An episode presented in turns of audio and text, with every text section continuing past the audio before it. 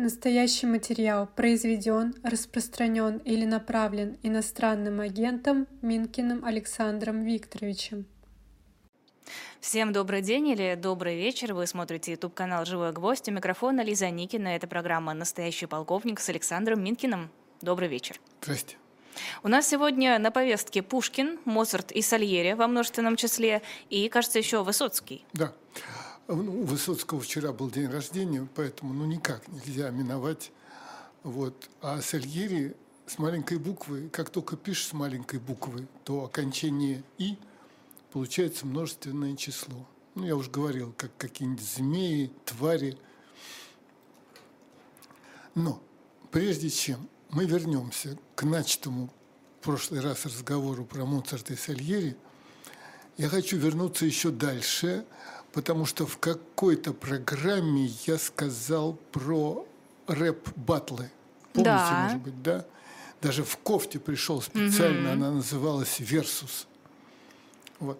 Значит, я сейчас хочу людям, народу, слушателям, зрителям сказать, какие есть талантливые ребята, а очень многие зачеркивают рэперов, не думая, не понимая, как снобы, которые, а, ну это же, это же кто-то, это какая-то шпана. Сейчас я вам процитирую кусок из одного батла, который привел меня в неописуемый восторг. Значит, э, предварительно скажу, площадка для вот этих батлов, для этих стычек в прямом эфире, живьем, не в эфире, живьем, в натуре, а, она называлась «Слово». Потом возникла какой-то филиал этого слова, а потом этот филиал отделился и стал претендовать на самостоятельность. Это надо иметь в виду, потому что здесь дополнительная игра слов. А теперь кусочек из того гениального батла. А человек по фамилии, о, извините, по прозвищу, как называется у них эти? Псевдоним. Псевдоним, да. Человек с псевдонимом Хайд ругается с человеком э, другим. И он ему, да, этого человека зовут Чейни. Его, вот как только что сказали, псевдоним, псевдоним. Чейни. А теперь слушайте, что говорит Хайд. В начале было слово. Понятно, откуда mm-hmm. это? Ну, Библия. Это Библия, это Евангелие от Иоанна. Вначале было Слово, и Слово было у Бога, и Слово было Бог. Это слова из великой книги Чейни, слова из книги о великом Чейни. Но это не, не слова из великой книги Чейни и не слова из книги о великом Чейни. Унизил, Понимаете, унизил. Да? Он убрал запятые, и все. Вы чувствуете, да? Человек убирает запятые, и смысл становится совершенно другой. Казнить ну, это... нельзя помиловать. Да, это из этой серии. Но как использовано? Это слова из великой книги Чейни. Э, слова из книги о великом Чейни. Но это не слова из великой книги Чейни. И не слова из книги о великом Чейни. Эти, это, и просто раунд. Да, это вот называется панч, удар такой.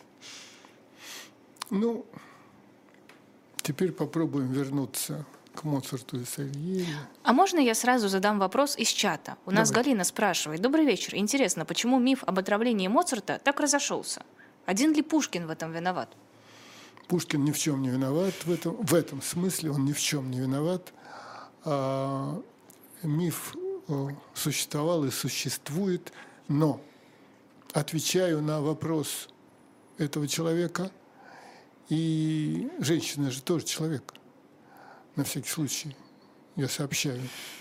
Вот это внезапное, конечно, заявление. Что не так? Очень тонко вы сакцентировали на этом внимание. Как будто бы у кого-то из нас, у меня или у Андрея были сомнения. Нет, у вас, может, нет, а у кого-то, может, есть. Есть люди, у которых в этом есть сомнения. Я может быть, в какой-нибудь передаче коснусь этих великих людей, у которых были такие сомнения. Так вот, а, мы здесь говорим исключительно о персонажах великой литературы. Ни о ком живом, ни о каких исторических личностях. Годунов – персонаж трагедии Пушкина или комедии. Моцарт и Сальери – это персонажи маленькой трагедии Пушкина. И все. Поэтому вот эти вот все комментарии, типа, а он на самом деле не отравлял, а Годунов на самом деле не убивал царевича Дмитрия и не заказывал убийство, ну, во-первых, откуда вы знаете? А во-вторых, еще раз повторяю, мы говорим о персонажах. Ну ладно, тогда прежде чем вернуться к Моцарту и Сальери, я должен на секунду вернуться к Фигаро. Так. Потому что в маленькой трагедии Моцарт и Сальери.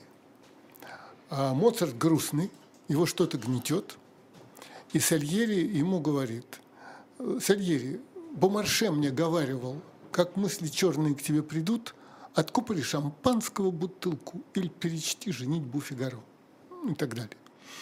И я в какой-то передаче процитировал вам монолог э, Фигаро и сказал, что, может быть, именно этот монолог, э, как сказать, побудил Пушкина вставить эту реплику в уста Сальери.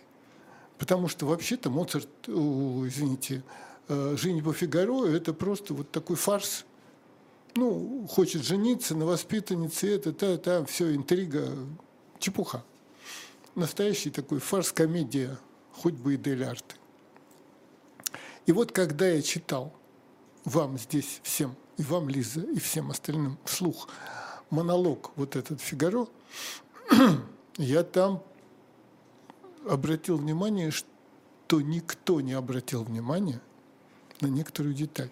Так. Сейчас повторю чуть-чуть. Фигаро говорит, я увлекся занятием противоположным ну, от ветеринарства. Очертя голову, устремился к театру. Лучше уж я повесил бы себе камень на шею. Я состряпал комедию из гаремной жизни – я полагал, что, будучи драматургом испанским, я без зазрения совести могу нападать на Магомета.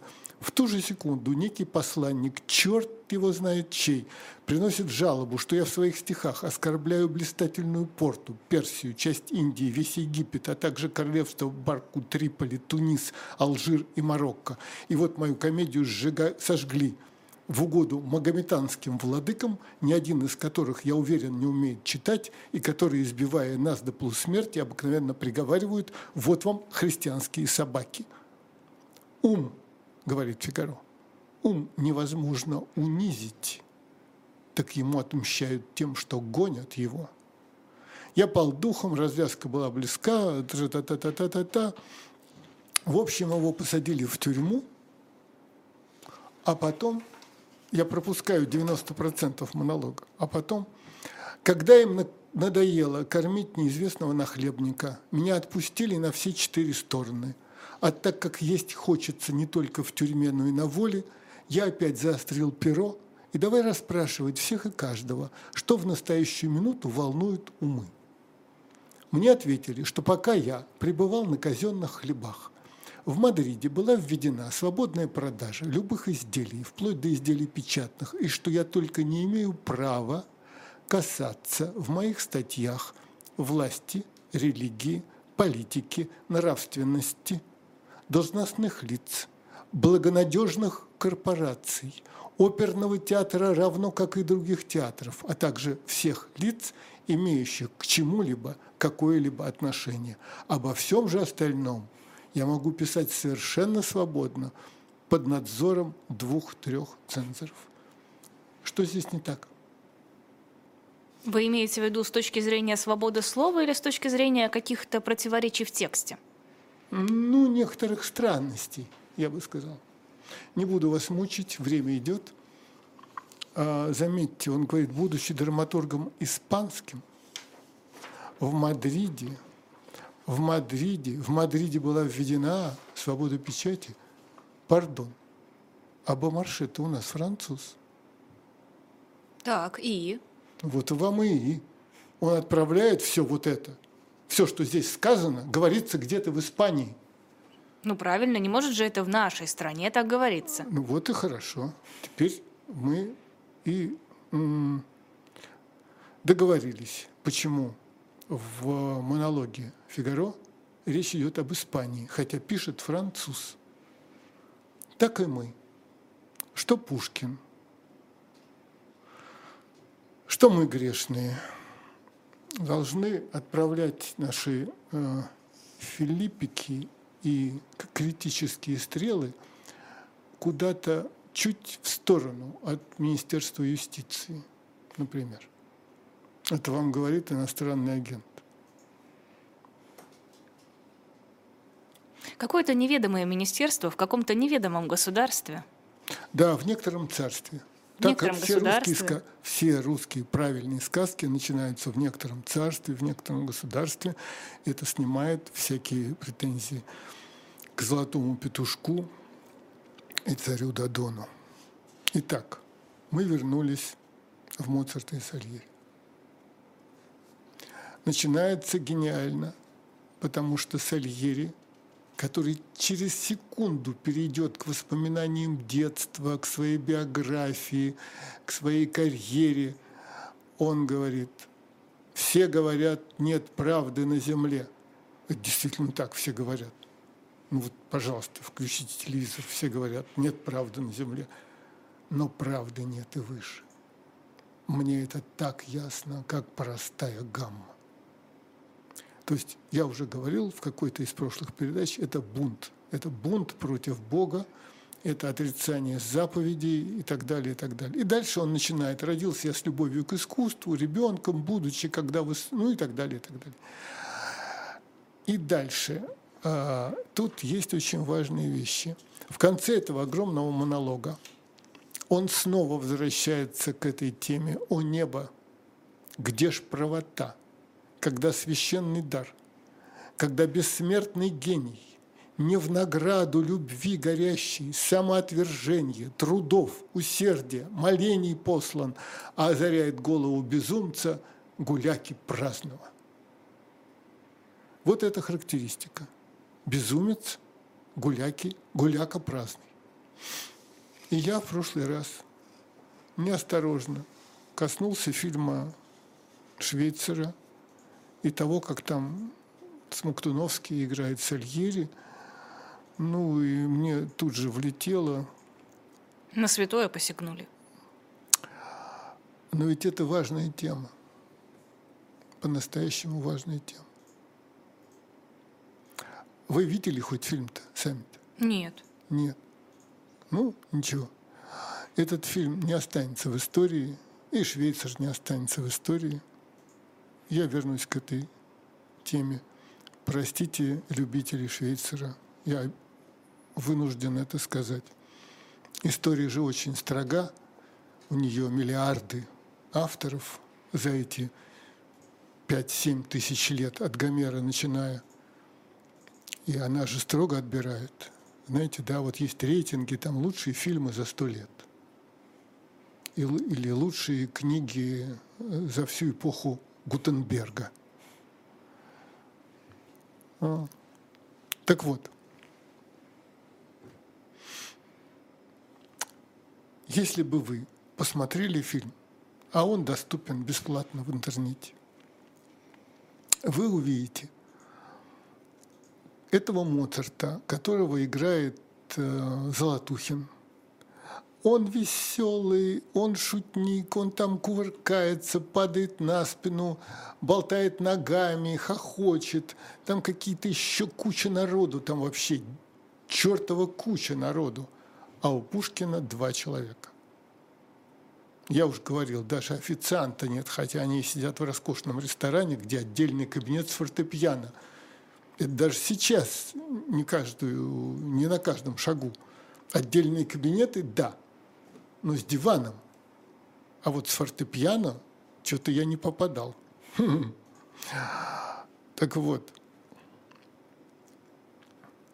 Сейчас.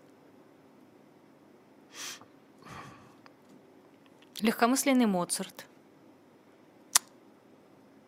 как бы это объяснить, чтобы совсем не рассердить старомодной старой дуры слишком чопорной цензуры? Как быть? Помоги мне Бог.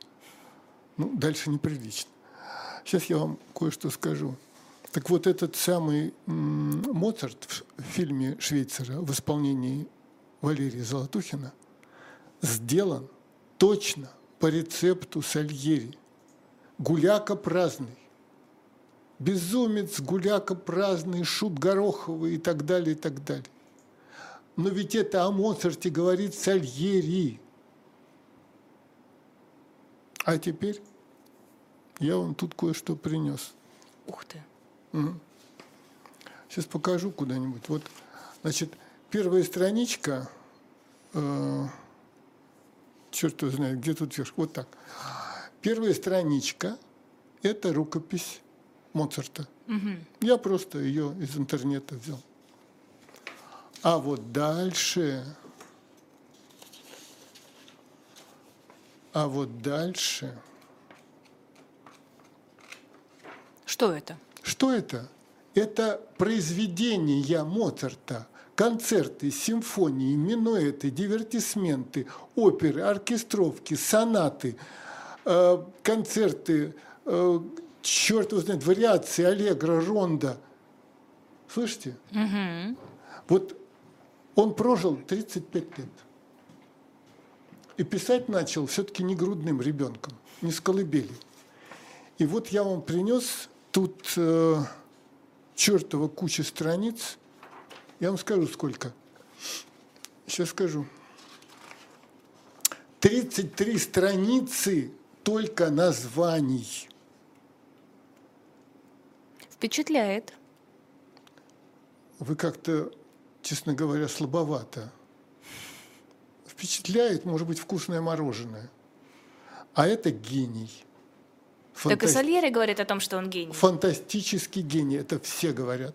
Это человечество говорит. Это говорит человечество. Этот парень за, ну если даже считать, что он в пять лет начал писать, хотя чуть позже, он написал невероятно много. Как-то раз, когда я занимался Помните, я упоминал пиковую даму, которую запретили в Париже. Оставить должен был Юрий Петрович Любимов, как режиссер Геннадий Рождественский, как рукомахатель э, Шнитке, как композитор, и Давид Боровский, как художник. И я со всеми с ними говорил.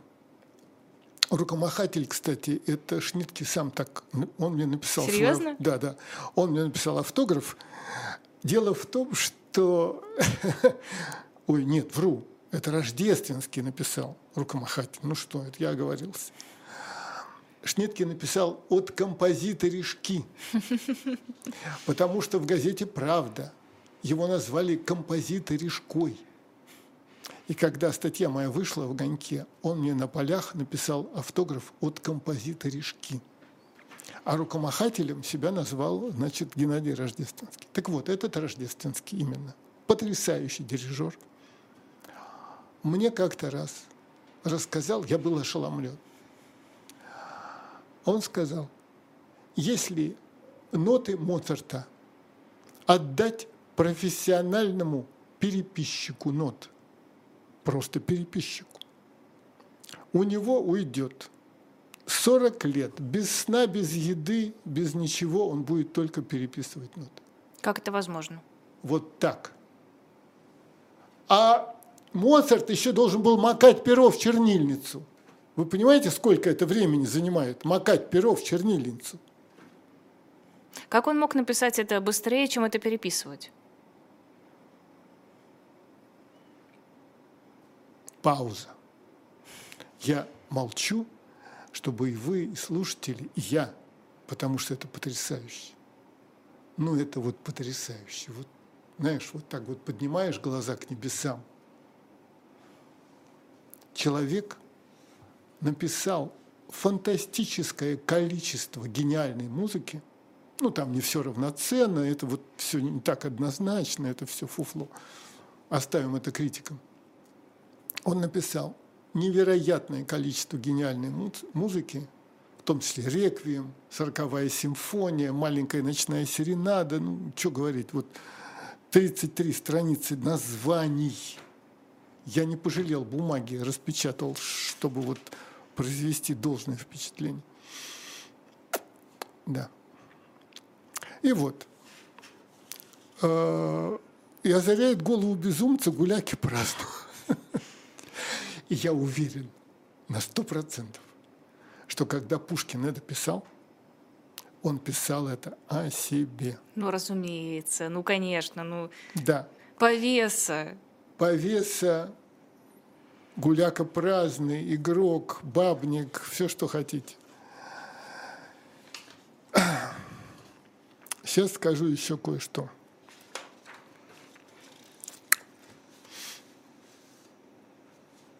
Знаете, когда Сальери говорит, помните, там э, Моцарт привел скрипача слепого, и тот фальшиво играет из Моцарта нам что-нибудь. И Моцарт хохочет, а Сальери ему говорит, и ты смеяться можешь?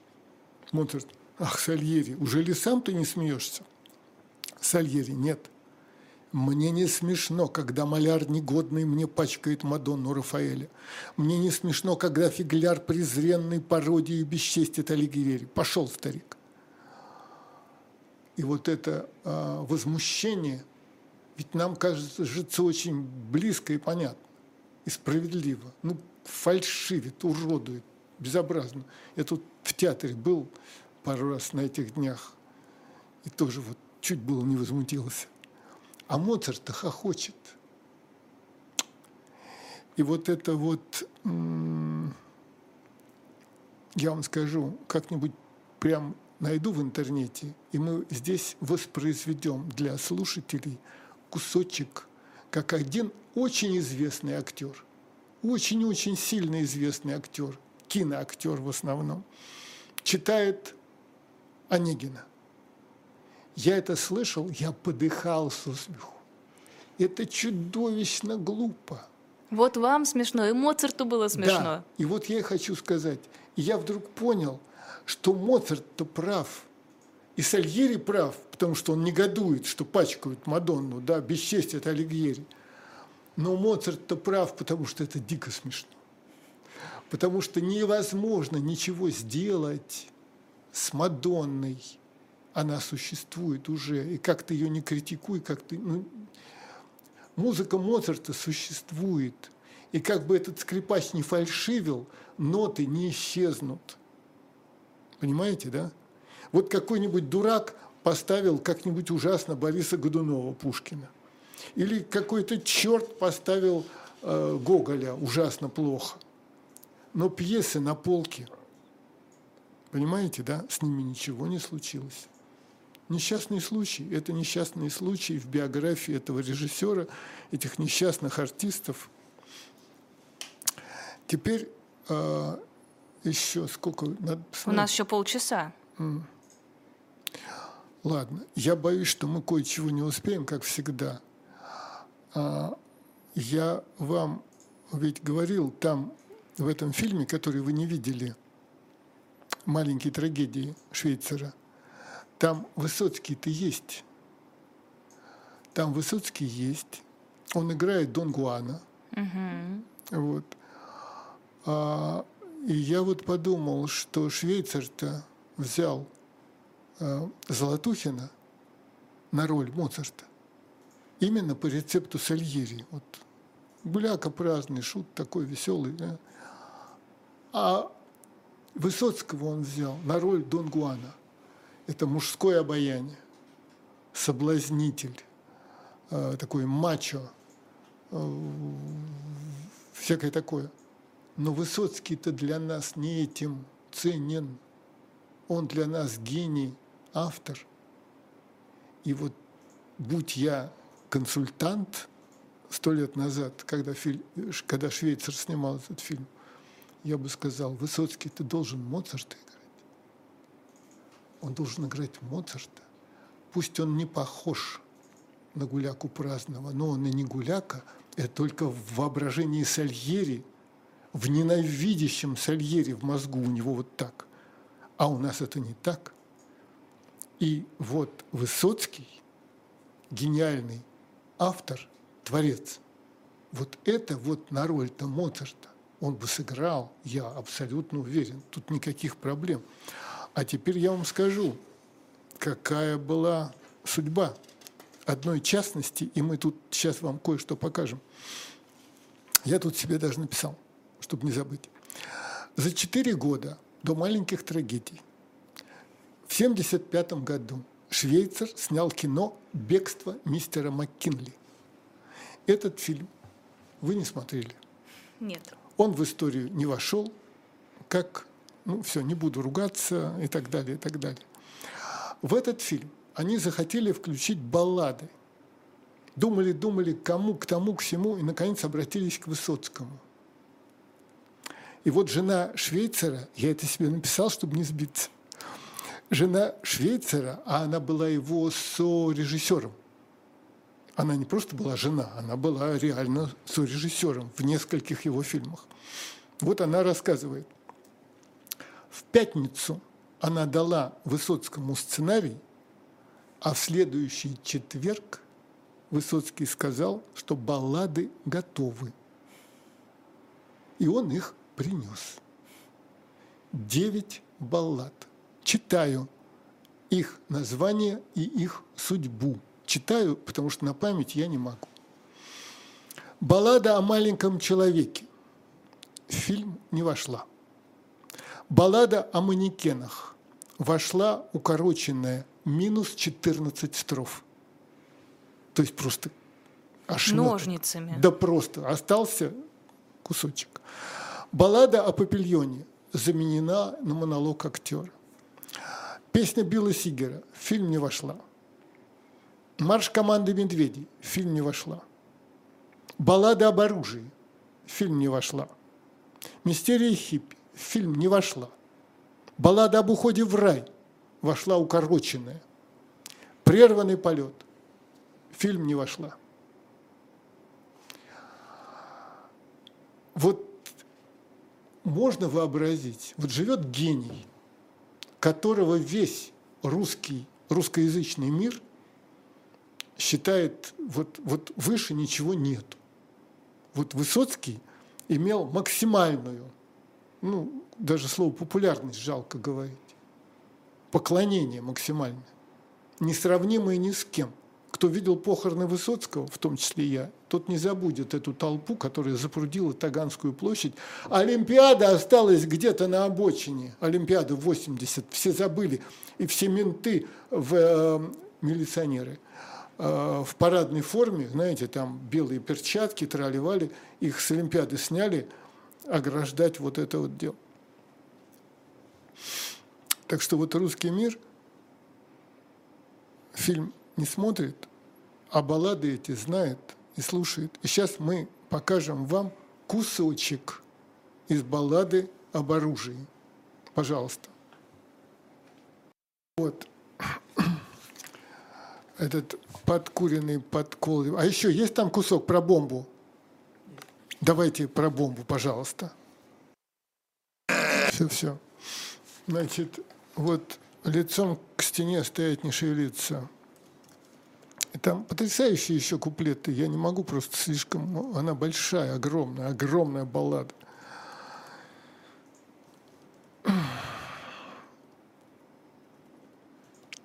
Знаете что? Давайте так, чтобы уже не дергаться, потому что есть риск, что если мы время затянем разговора, то другая баллада Высоцкого у нас не уместится.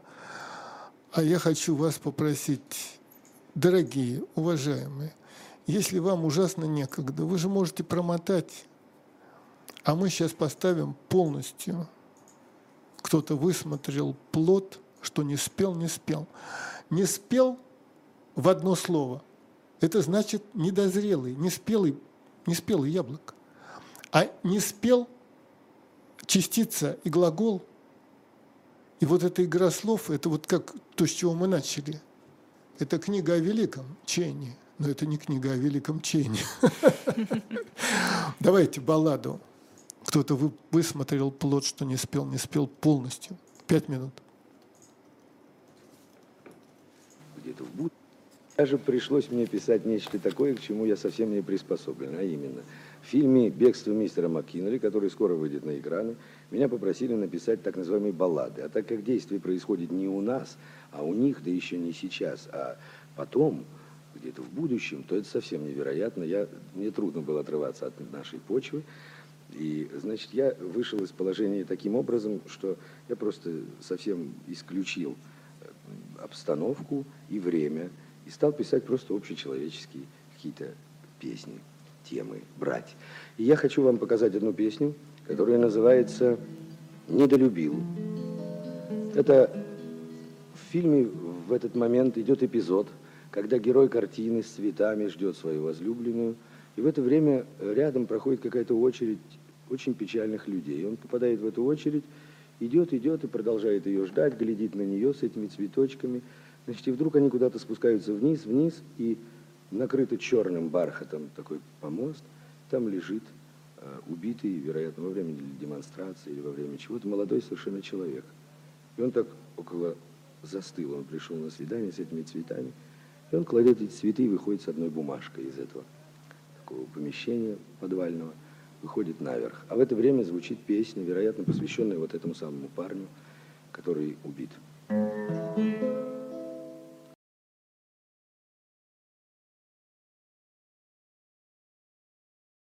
По чьей вине? По чьей вине?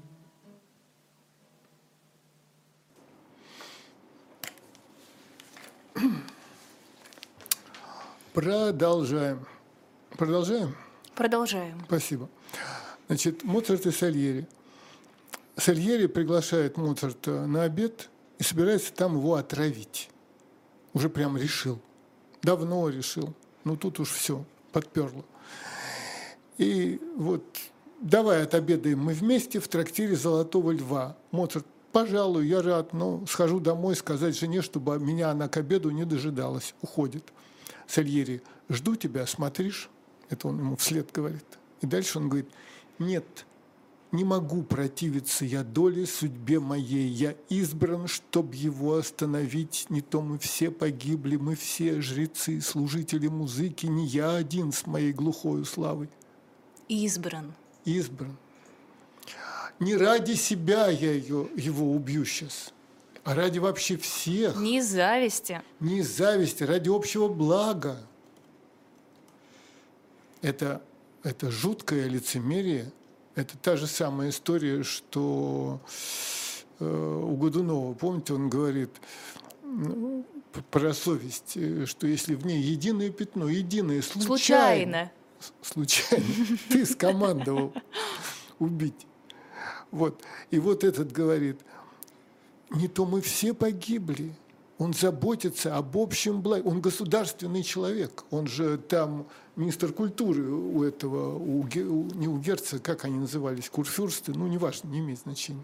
У местного князька. Кем ты избран? Господом. Судьбой, небесами. Ну, допустим, голосования не было. Значит, дальше он объясняет. Ему Пушкин дает монолог еще один. Вообще-то говоря, у Сальери текста в этой маленькой трагедии в два раза больше, чем у Моцарта. Потому что здесь э, вот этот ад и, как у Достоевского, место битвы сердца человека. Вот этот ад-то происходит у Сальери, он уже в аду. Он еще не убил, а он уже в аду на самом-то деле. И вот он говорит, э, что польза в нем, в этом Моцарте. Как некий херувим, он несколько занес нам песен райских, чтобы, возмутив бескрылые желания в нас, чадах праха после улететь, так улетай же, чем скорее, тем лучше. Это же фантастические признания самому себе. Он даже не успевает понять, что он говорит «я чадо праха» а этот херувим, ангел, я сейчас ангела убью, это дьявольская совершенно позиция. Вот. И что-то я еще хотел сказать. Ну, я говорил уже, что он убивает как бы бескорыстно, потому что когда убивает грабитель, то деньги он забирает. Или насильник, он получает вот это плотское удовлетворение. А здесь дар Моцарта к нему не перейдет. Теперь что важно? Почему нельзя и почему почти никто никогда, может быть, вообще никто никогда не поставил, знаете, у маленьких трагедий – репутации не сценичны. Не сценичны. Они, мол, для чтения предназначены, для сцены не годятся. Это проблема режиссера. Так вот, сейчас что-то я хотел сказать. Да, Моцарт начинает рассказывать, когда уже пришел на обед в этот э, ресторан с фортепиано, он начинает рассказывать, что пишет реквием. Сальери говорит, ты сочиняешь реквием? Давно ли? Он говорит, давно, недели три. Это вот как Высоцкий. Угу. Через пять дней принес девять баллад. Ну, понимаете, да, не через девять месяцев, а через пять дней. Давно? Давно, недели три. Не сказывал тебе я? Нет, так слушай. И Моцарт начинает рассказывать историю создания реквиема. Недели три тому. Пришел я поздно домой. Сказали мне, что заходил за мною кто-то, от чего не знаю. Всю ночь я думал, кто бы это был. Я хочу сказать, уважаемая публика, если вы придете домой и узнаете, что за вами заходил кто-то и ничего не сказал и ушел, очень может быть, что вы тоже всю ночь будете думать, кто бы это был. Почему записки не оставил, не позвонил, ничего. На завтра тот же зашел и не застал опять меня. На третий день, внимание, играл я на полу с моим мальчишкой, с сыном. Кликнули меня. Я вышел. Человек, одетый в черном, учтиво поклонившись, заказал мне реквием и скрылся. Сел я тотчас и стал писать. И вот это для меня было потрясением, когда я это прочел, понимая, что я читаю. Человек, вообще-то говоря, известный композитор. И у него жена, ребенок, дом, слава всеевропейская, ну, с точки зрения тогдашней всемирная у Моцарта. Какой-то черт безымянный приходит, заказывает реквием, и Моцарт говорит, сел я тотчас и стал писать. Ты играл с ребенком, да играй. Нет. Это, знаете, а, ситуация какая-то очень жуткая. У него все вышибло из него. Он забыл сразу про ребенка, про семью, про какие-то дела. Сел я тотчас и стал писать. А еще как-то не стыкуется с гулякой праздным. Ну, это само собой, что не стыкует. Ну, вообще, значит, смотрите, а, Пушкин – великий автор. И он мог бы тут навертеть семейную сцену, показать жену, кухарку, служанку, ребенка, хихи-ха-ха, значит, и, и, пряталки какие-то, салфетка сюда, чтобы не забрызгать супом чего-то, слюнявчик. Нету ничего. Пушкин избавил эту трагедию от всех посторонних лиц. Ему нужно только это. А Швейцар, ну уж не буду лишний раз вспоминать, напихал туда черти какую-то толпу. Просто толпу, которая все заслоняет и мешает только я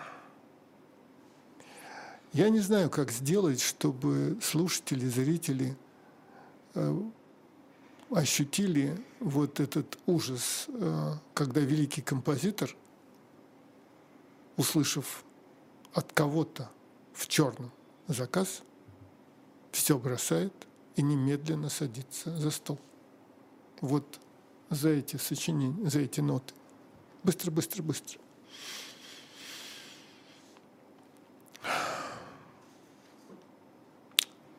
Помните, в прошлый раз, когда речь у нас зашла об отравлении, я спросил первым делом, Моцарт знает, что его сейчас отравят или нет? Вы сказали, нет, конечно, нет. Конечно, а вы нет. доказывали, что может знать. А я сказал, что знает. Не может знать, а знает. Тут есть несколько проблем. Если Моцарт не знает и выпивает яд случайно, ну это просто даже неинтересно. Но с точки зрения трагедии, он случайно, ну кирпич упал ему на голову. Где, что тут? Ничего. Вот если человек знает и идет, а мне говорят, ну с какой бы стати? А я вам скажу, если пришел черный человек, заказал реквием, и Моцарт в ту же секунду все бросает, садится писать, эта обстановка очень интересная. Это э, ситуация тяжелая, это ситуация вообще-то жуткая. И значит, а вот Мандельштаму вспомните. Мандельштам же говорил, о, пожалуйста. Так. Когда Мандельштам в 33-м, по-моему, написал «Мы живем под собой, не чую страны, наши речи на 10 шагов не слышны, а где хватит на пол разговорца, там, там припомнят кремлевского горца. горца». И дальше жирные пальцы, как черви жирны и так далее. А слова, как пудовые гири верны. Тараканьи смеются, усища, сияют его голенища.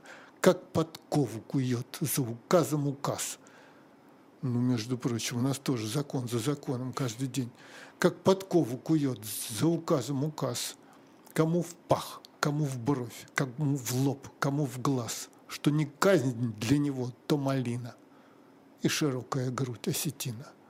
И вот когда он это написал, он же не спрятал это в стол, он это читал. Он это читал минимум дюжине человек, а может быть и двадцати. Из которых многие говорили ему, не делай этого, остановись. Да, и э, все понимали, и он, конечно, тоже, и жена его понимала, что по меньшей мере каждый второй пойдет и донесет. И именно поэтому Моцарт после этих стихов несколько раз, ну, это свидетельство Ахматовой и свидетельство жены говорил, к смерти я готов. Он прямо так и говорил, к смерти я готов. Он понимал, что это прощено не будет. Товарищ Сталин это на 4 года оттянул эту расправу. Это мы когда до Мандельштама дойдем, это будет дополнительная интересная вещь. Почему не убили сразу? Как кошка с мышкой. Так вот, что я хотел сказать-то? А, про убийство. Читаю эту сцену. Значит, ну, Бумарше ведь был тебе, Моцарт говорит Сальери, Бумарше ведь был тебе приятель, ты для него Тарара сочинил, вещь славную, там есть один мотив. Я все свяжу его, когда я счастлив, ля-ля-ля. А правда ли, Сальери, что Бумарше кого-то отравил? Вообще-то говоря, вот этот переход,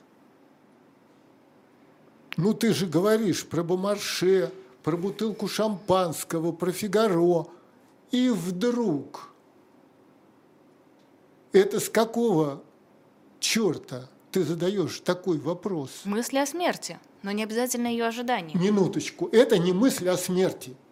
Простите, я не буду голос повышать. Тихо, тихо, тихо, тихо. Это мысль об убийце.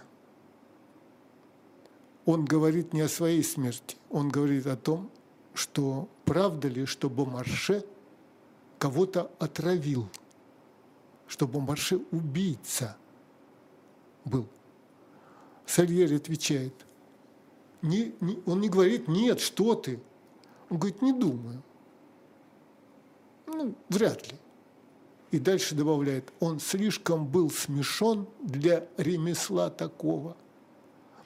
Когда человек об убийстве говорит ремесло – это значит никаких эксцессов, это значит э, личность убийцы, не случайность какая-то там, вспышка гнева, а личность убийцы готового. Он же недаром говорит про, э, когда Сальери один остается, он говорит, вот я, последний дар моей Зоры – а 17 лет ношу его с собой, и часто жизнь казалась мне несносной раной, и сидел я часто с врагом беспечным за одной трапезой, и никогда на шепот искушения не преклонился я, хотя э, не трус, хотя обиду чувствую глубоко. Он мысленно уже 10 человек убил или 100, но все терпел. Все думал, может быть, злейшего врага найду. Быть может, злейшая обида меня, в меня – с надменной грянет высоты. С высоты. С высоты, с неба. Так вот, Моцарт э, говорит, он же гений, как ты да я, а гений и злодейство – две вещи несовместные. Не правда ли? А? Так вот, а? Сальери, ты думаешь? И дальше ремарка Пушкина. Откройте книжку, она, наверное, у вас дома есть. И после того, как Сальери говорит, ты думаешь, в скобках ремарка Пушкина бросает яд в стакан Моцарта. Что стоило Александру Сергеевичу написать скрытно бросает, незаметно бросает, как-нибудь там ловко. Ремарка не содержит этого бросает яд в стакан Моцарта. Они вдвоем в отдельном кабинете. Если бы Пушкин хотел, он бы написал, скрытно бросает яд. Почему нету может быть, потому что, само собой разумеется. Вы меня пока не убедили, простите. Я все еще не понимаю, зачем это нужно было Моцарту. Я понимаю, зачем Мандельштам читал это стихотворение, потому что, когда устаешь бояться... Моцарт загнан. Он Кем? устал. устал. Черный человек. Черные человеки приходят. Ничего не, непонятные какие-то приходят. А, ну, он же говорит, всю ночь думал, кто бы это был. Мой реквием меня тревожит. И так далее, и так далее. Еще раз говорю, это персонаж Пушкина. Это персонаж Пушкина. Людям было свойственно, и некоторым до сих пор, думать о самоубийстве, потому что, знаете, ведь стрелялись люди – в виде ареста, например, 1937 года, большой террор, некоторые стрелялись. А, про какого-то из них, сейчас на память я не помню, он застрелил, он большой начальник был, он застрелился. И Хрущев а, на каком-то партсобрании говорит, вот он застрелился как враг народа, чтобы помешать нам расследованию. Угу. Понимаете, да? Он застрелился, чтобы воспрепятствовать расследованию. А, ну и потом же не хочется повторять, но придется. А, Иисус Христос э, мог избежать казни? Мог, но мог. мы уже Все. об этом говорили. Да мы об этом говорили, но это ничего не меняет. И э, то, что мы об этом сказали один раз, мы можем и сто раз сказать. Это факт. Если мы признаем эти события бывшими, а хоть бы и не бывшими, но они же у нас не вызывают сопротивления. Мог избежать? Мог. Мог превратиться в невидимку и исчезнуть. А они над ним издевались. Сойди с креста.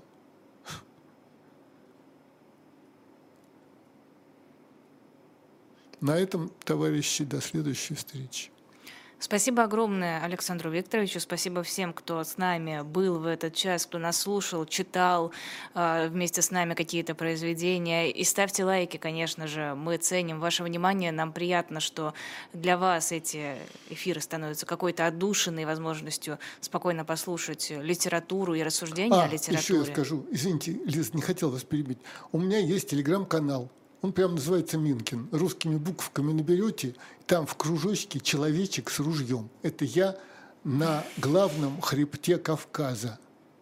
Реально, я реально с ружьем. Подписывайтесь на телеграм-канал э, Александра Минкина и до скорой встречи. Спасибо.